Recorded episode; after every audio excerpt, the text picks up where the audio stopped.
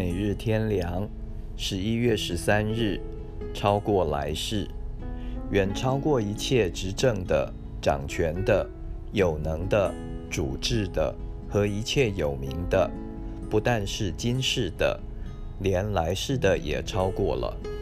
以佛所书第一章二十一节，感谢神，我们这些如虫如蛆的人，进门。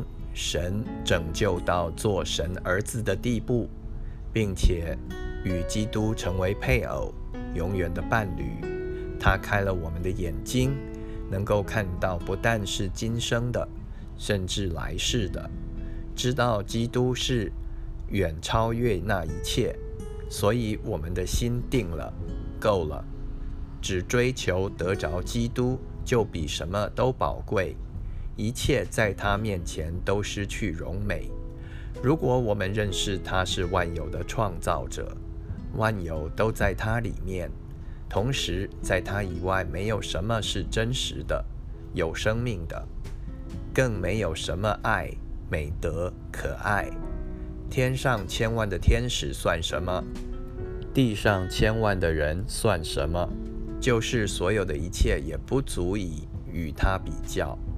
我们所能盼望的，也不能超过它的范围之外。